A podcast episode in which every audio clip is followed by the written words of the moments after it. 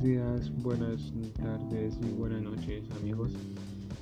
Eh, bueno, en el día de hoy vamos a hacer una revisión de una lectura de Cristóbal Kane que lleva como título Reflexiones sobre el desarrollo rural y estrategias de desarrollo, exploración de sinergias erradicación de pobreza. Y bueno amigos, vamos a hacer primero un resumen de lo que se trata esta lectura donde daremos a conocer los puntos de vista del autor y cómo cuenta y desarrolla la lectura. Ya puntos seguidos haríamos una comparación entre lo que dice esta lectura en, algunos apartes con lo que vivimos aquí en nuestro país, en nuestra amada Colombia. Veremos si estas teorías que habla aquí la lectura concuerdan con lo que se vive o se ha vivido aquí en el país o si de vuelta aquí en el país es algo totalmente diferente también luego de esto vamos a por último voy a hacer una reflexión donde daré mi opinión de cómo lo veo desde mi punto de vista como estudiante de una carrera agraria y pues como lo es la medicina veterinaria y zootecnia. Bueno, entonces daremos inicio a esta podcast.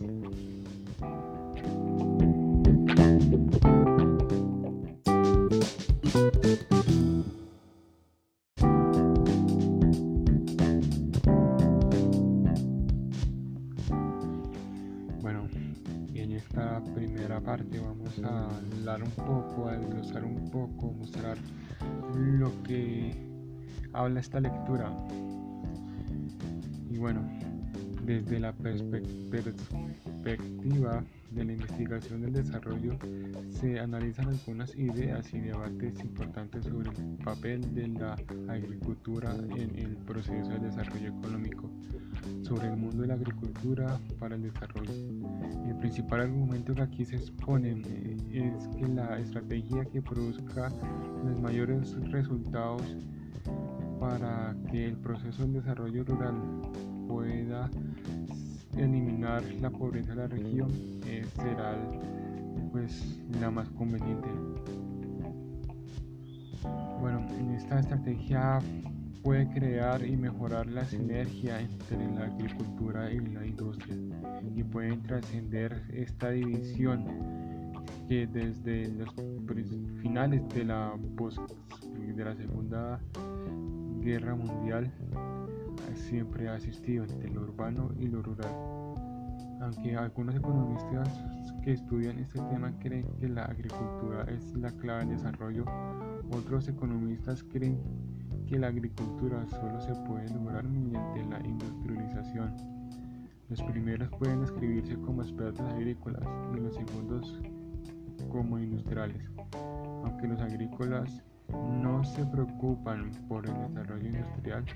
y por lo tanto a menudo no consideran el papel de la agricultura en el proceso de la industrialización. Los industriales a menudo no consideran el desarrollo agrícola y por lo tanto el papel de la agricultura. Luego esta lectura avanza y muestra eh, las diferencias que hay entre lo rural y lo urbano. Ya por último nos muestra eh, cómo países como Corea del Norte y Taiwán han logrado un equilibrio y logrado una sinergia para poder buscar ese desarrollo y ubicarlas donde están hoy en día. Países que ya hoy en día ya son exportadores y tienen una economía muy sólida gracias a este equilibrio.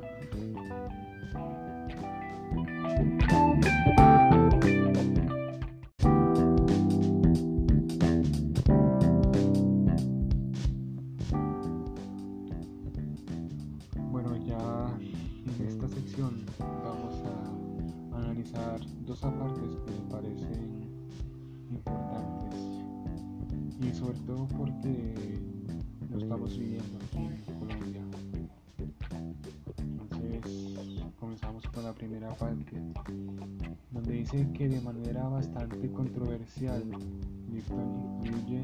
en la clase urbana a grupos como terratenientes y campesinos ricos, comúnmente considerados rurales, arguyendo que estos grupos son comprados por el Estado por medio de como dispensaciones especiales sobre impuestos, precios favorables, insumos subsidiados y derechos a propiedad a otros grupos como los trabajadores urbanos, comúnmente clasificados como urbanos, los considera parte de la clase rural, pues la mayoría de ellos tienen vínculos con esta última clase, como señala En un abrir y cerrar de ojos, con un truco de manos, se hace desaparecer una gran porción de la población urbana. Parece que los desempleados urbanos son en realidad parte de esta singular clase rural. Tal reordenamiento de los ricos rurales en el sector urbano y de los pobres urbanos en el sector rural conduce a la extraña situación en que las personas que controlan más de la mitad de las tierras en el área rural son consideradas beneficiarias del sesgo urbano mientras que las personas que constituyen más de la mitad de la mano de obra de las áreas urbanas forman parte de la clase rural y padecen del sesgo urbano. Bueno, pues esta parte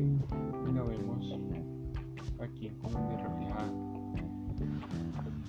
ya que estos mayoría de subsidios y de medidas que el gobierno le da a los supuestos eh, campesinos siempre van a parar a manos de los grandes terratenientes, de los propietarios de la tierra y a grandes empresas y familias que viven en la ciudad. Algo para resaltar o comparar con lo sucedido con el caso de Agregreso Seguro en vez de ir a proyectos que beneficiaran al campo, al campesino que se levanta de madrugada a trabajar, en los bolsillos de familias adineradas. Y bueno, la segunda parte, el segundo, eh, dice, bueno, según Lipton, el sesgo urbano se da por medio de un Estado que está controlado por la clase urbana, que restringe y su, asigna recursos hacia y extrae desde la clase rural a través de una variedad de medios. El sesgo urbano implica, primero, una asignación de recursos que son tan grandes que llegan a ser ineficientes e inequitativos a personas u organizaciones que encuentran en las ciudades o en segundo lugar implica una disposición de los poderes y clases urbanas para asignar recursos. De tal forma, Dixon señala que desde aproximadamente el año 1950 desarrollo habían asignado recursos públicos tales como el de la inversión en la salud, educación e infraestructura, favoreciendo a las áreas urbanas. Además, el sector urbano pudo sacar ventaja de lo que llamó políticas de retorsión de los precios y otras medidas tales como tipo de cambio, subsidio y créditos. La distorsión de los precios fue la consecuencia de medidas gubernamentales que causaron que al compararles con una norma de mercado los productos de las áreas rurales fueran subvalorados y tuvieran precios más bajos y los productos que hacían parte del área rurales resaltaran sobrevalorados, alcanzaban precios muy altos. Eh, bueno, esto también lo podemos ver en el área de que con estos tratados de libre comercio, ¿no? donde se trae, por ejemplo, se importa papa dejando a nuestros campesinos sin tener a quién venderles, ya que estos productos por lo general llegan con subsidios y con un costo mucho menor a quien le cuesta a un campesino producir un bulte de papa. Y esto fue lo que vimos hace poco, hace pocos meses, cuando los campesinos tuvieron que subir a las calles, a las avenidas a vender sus productos, ya que estas grandes empresas les pagaban, les ofrecían precios demasiado irrisorios.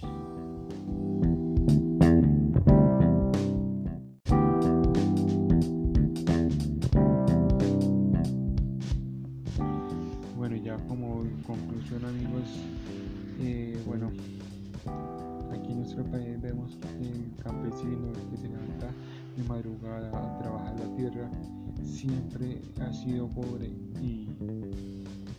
por el momento seguirá siendo pobre,